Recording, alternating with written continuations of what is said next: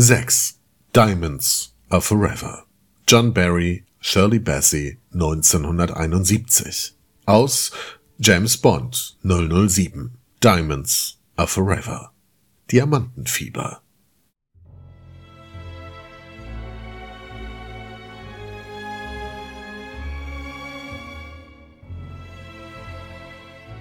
Es ist die erste Rückkehr Sean Connerys in die Rolle des Geheimagenten. Lust darauf, sie zu spielen, verströmt er nicht gerade. Da hilft es auch wenig, dass Shirley Bassey ein zweites Mal einen Bond-Titelsong intoniert und damit an die große Goldfinger-Tradition anknüpfen will. Der einmalige Auftritt des australischen Dressman George Lazenby in der Bond-Rolle soll damit vergessen gemacht werden. Doch auch sonst ist so einiges in Schieflage bei diesem Film.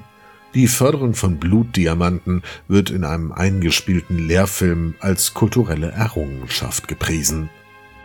Eine Frau mit dunkler Hautfarbe verwandelt sich vor laufender Kamera in eine Wildkatze.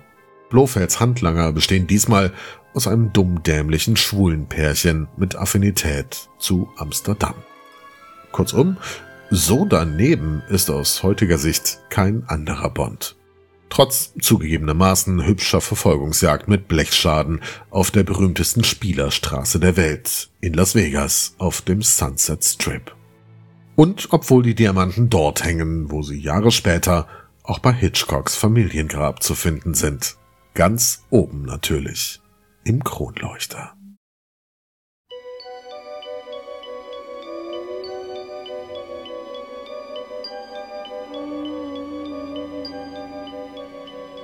Diamonds are forever.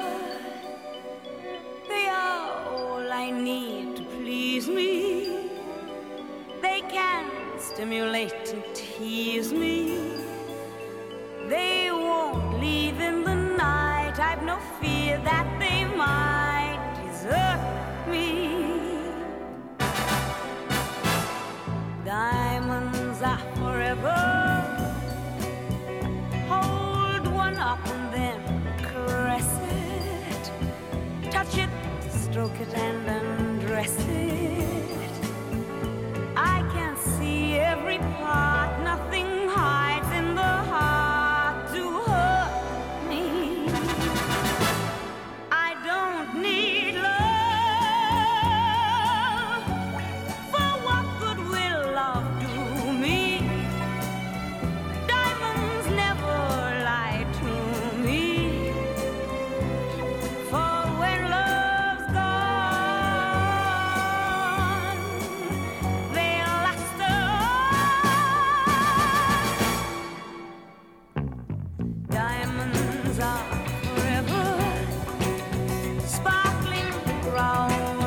my little finger.